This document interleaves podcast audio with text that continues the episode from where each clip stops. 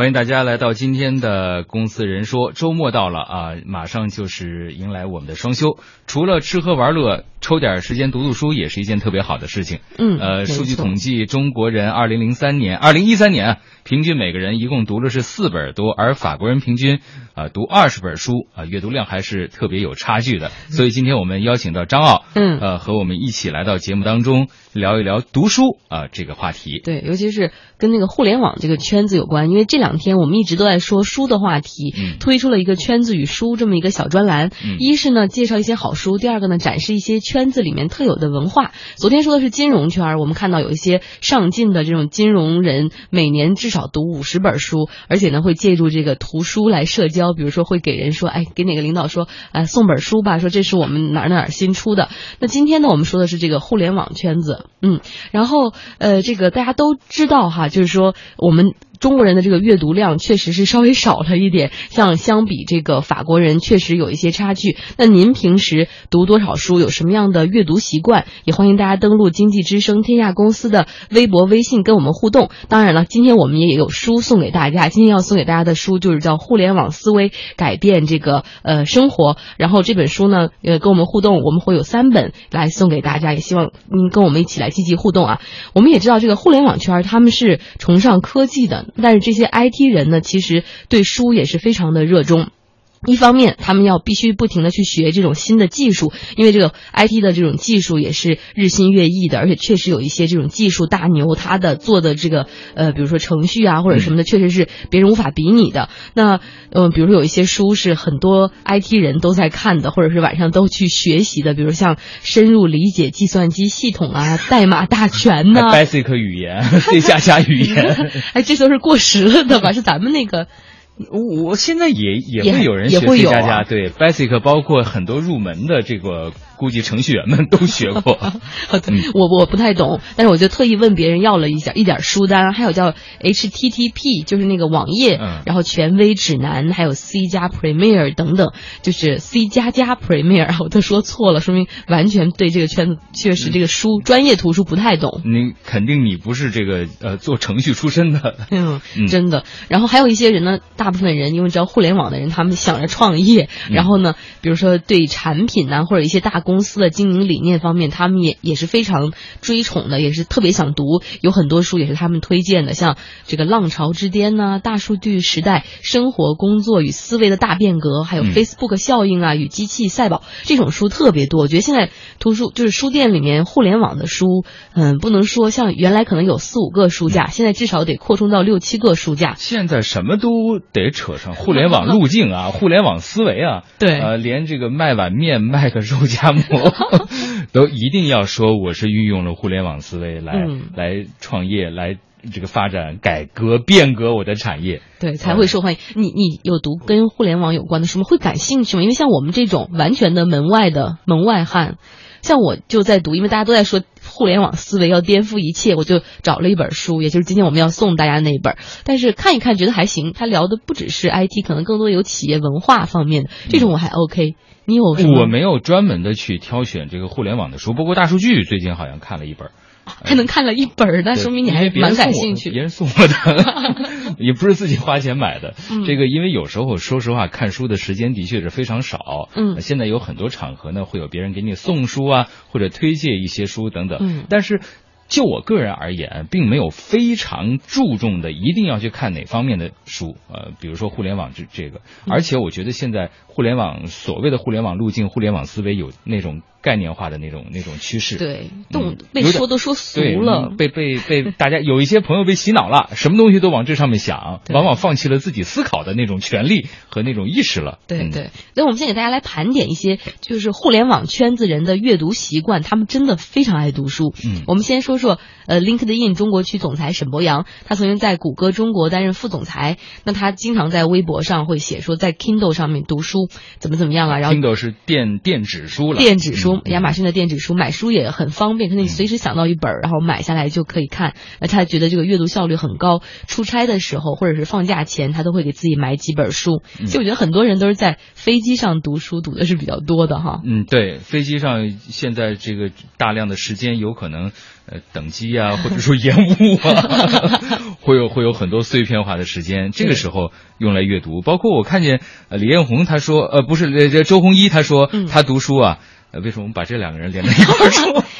你还把他们看混了。对，他的速度很快。呃他说他平时太忙，主要还是出差的时候，还有养病的时候来读书。坐一次飞机，这个数字太让我惊叹了。嗯他说他能够看几十本杂志或者两三本书。他飞的是国际长途吧？那你去趟美国，你看两三本书也也比较多了。我估计他可能也就十几个小时吧，你还得休息，还得睡会儿觉是不是说明他自己的他那个智商真是过人？对，嗯或者是他可能挑挑选自己。你想他那种人，肯定是对很多内容都了熟于心了。如果一扫一眼觉得自己懂了这一章，直接过。嗯 嗯，呃，但是我觉得在飞机上面看书啊，往往那种比较深奥的书、很技术性的书，或者说是费脑子的书，不大容易看进去。嗯，我曾经很很装的带了一本《高盛帝国》造上飞机，困了发现特别困难看它。对呃但是你要读一些什么这个风花雪月的小故事啊，什么这些，嗯越看越精神，哎对不知不觉就到了。呃，读者什么的层次就在这方面。哎，我也发现，因为我现在阅读时间主要是在就是晚上睡觉之前，因为觉得看电视也没什么好看的，会浪费时间，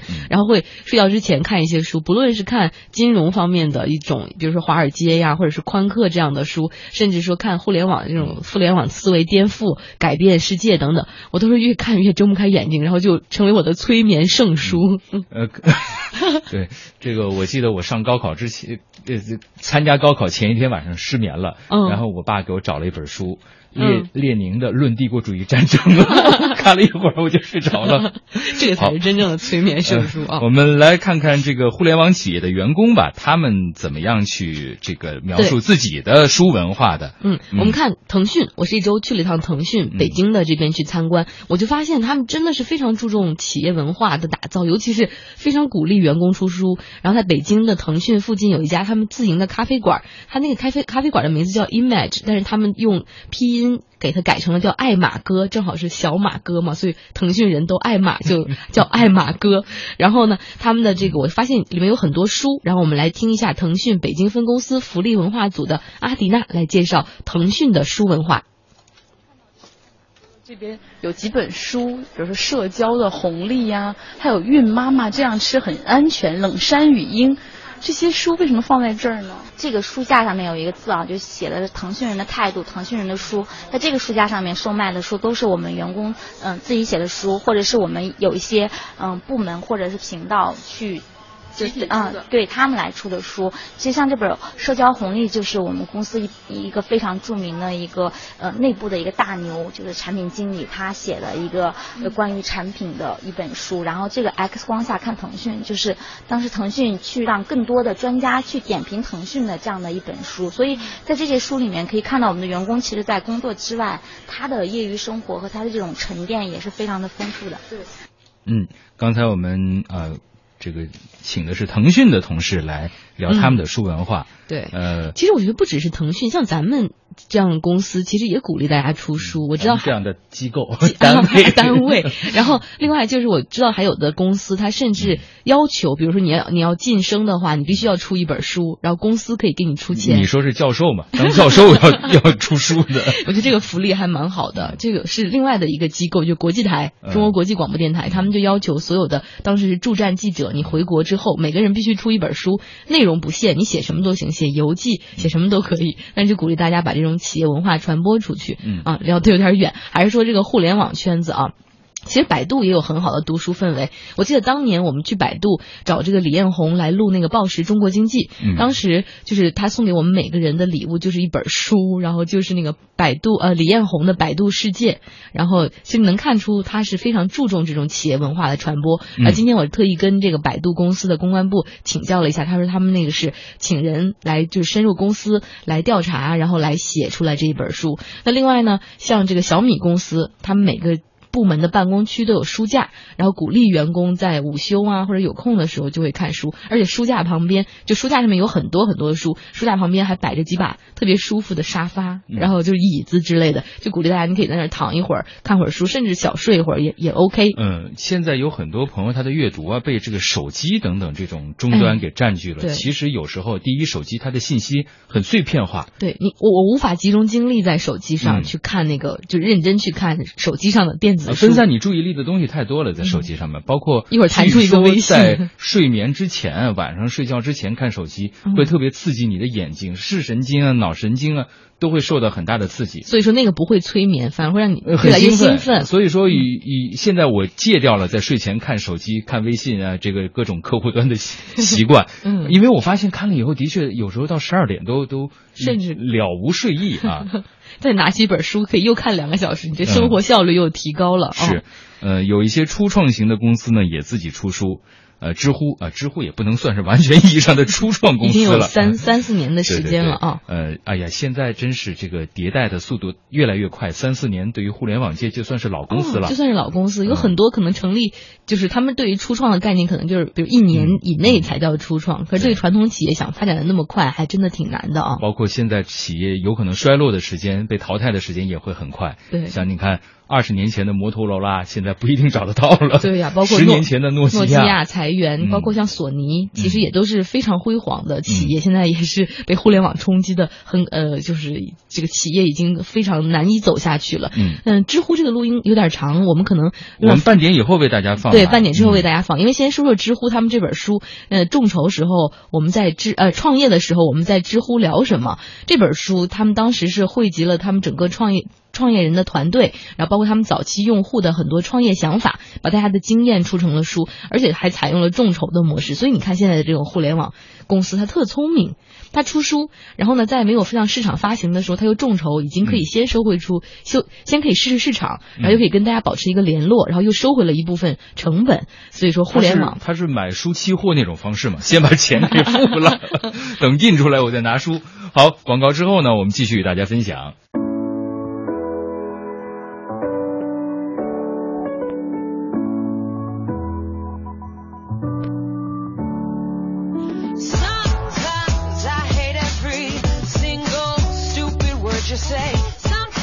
今天我们一起来跟大家聊书啊，聊这个公司人，嗯，呃，特别是互联网公司人他们的书生活。对，呃，刚才在半点的广告和报时之前，我们聊到的是知乎。对、呃，知乎用众筹方式啊、呃、出了一本书，叫《创业时我们在知乎聊什么》。嗯，我们来听听那个知乎对外合作负责人程远，他是来怎么介绍他这本书？他们为什么要出书？为什么采用众筹模式？最后是不是一箭双雕？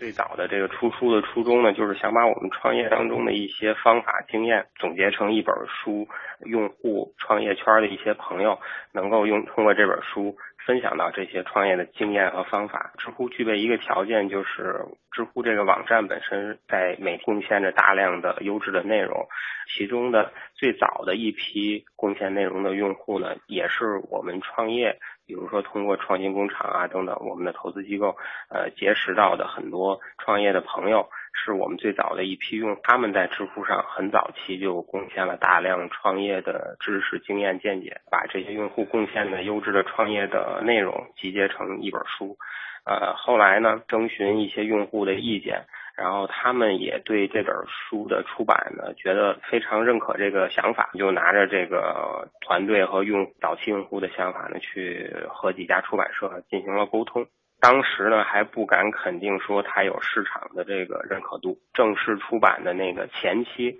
我们就加了一个验证的一个过程，实际上就是众筹。呃，我们的网站和美团上面挂了一个通知。呃，说那个知乎准备把这样的一本创业的经验的分享的书，呃，出成实体书，目标是推向全国的大小书店。呃，大家愿不愿意支持这件事儿？当时发布的时候是十二点，然后十二点十分的时候呢，就已经有五千个人在下单，然后因为只有一千个众筹的名额嘛，所以那个一千个提前完成支付的人就最后。呃，完成了这次众筹。嗯，这次出书的测试，呃，知乎这个呃试做一次很大的成功啊。嗯，它团结了早期的用户，呃，而且呢，他也看到了自己的市场，因为下单的人他可以很明白的识别出他的位置嘛。对对。呃，呃渗透到三四线城市的 IT 人。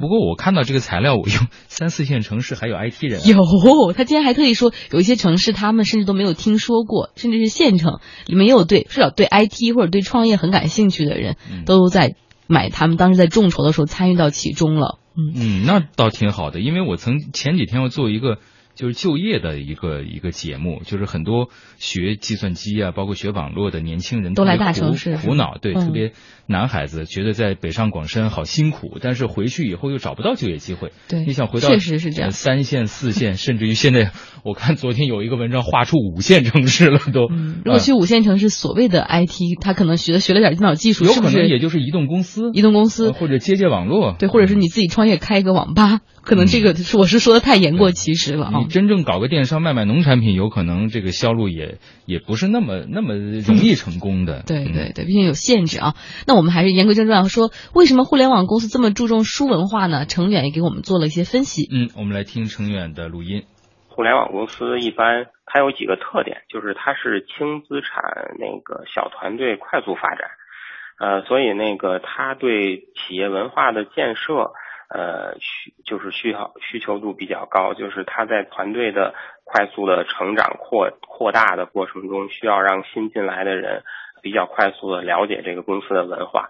甚至也需要向他面对的成千上万甚至更多数以百万千万计的用户了解这个公司的一些价值观文化。这个方面可能通过出书是能起到很好的一个传播作用的，包括呢，像我们和一些就是来拜访知乎的合作伙伴，可能也会去送给他一些我们自己出的书，还有我们团队呃建设觉得很能代表知乎的一些企业文公司文化和价值观的一些书，就是有一本叫那个《黑客与画家》。嗯，他讲的是这个程序员、黑客这样的一群人呢，他是如何解决问题的，如何工作的，然后也带有一种新的一个互联网时代的一个精神吧。这个是我们团队非常推崇的一本书。呃，其实我听到这儿，我突然呃有一种想法，这个书啊，它是一个严格意义上的传统媒体了。对，呃，印刷嘛，纸嘛，很多很多很多年前就有。对，long ago，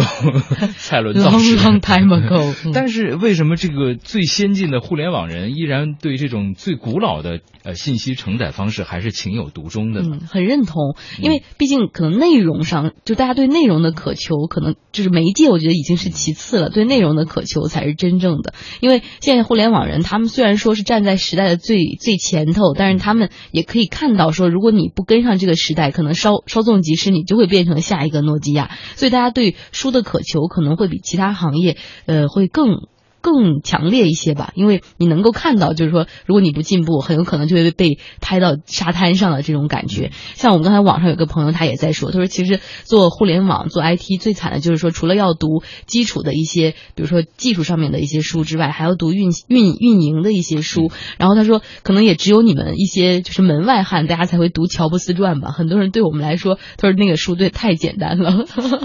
呃，不过读名人传记也是这个获取营养啊，特。特别是这个前段时间有一个门学科叫成功学嘛，嗯，也也是曾经很流行过一一一段时间，对，不过有可能也是跟人这个对于这种书籍啊。著作等身嘛，在有所成就、有所收获之后，还是要通过这种方式来分享自己的经验，包括留下有点像那个呃，留下一个纪念碑啊，那那种感觉。尤其是现在很多互联网企业，就是很多互联网大佬，看我们看到周鸿祎他自己也出书，李开复一个人出了三本。其实很多互联网大佬，他为了给自己留下印记，或者让自己的这种理念更被员工和外界社会接受，他们也都会选择出书的方式。所以他们也认为，即便互联网影响了千家万户，但是最传统的这种方式才能真正的留住点什么吧，而且出书也能赚钱。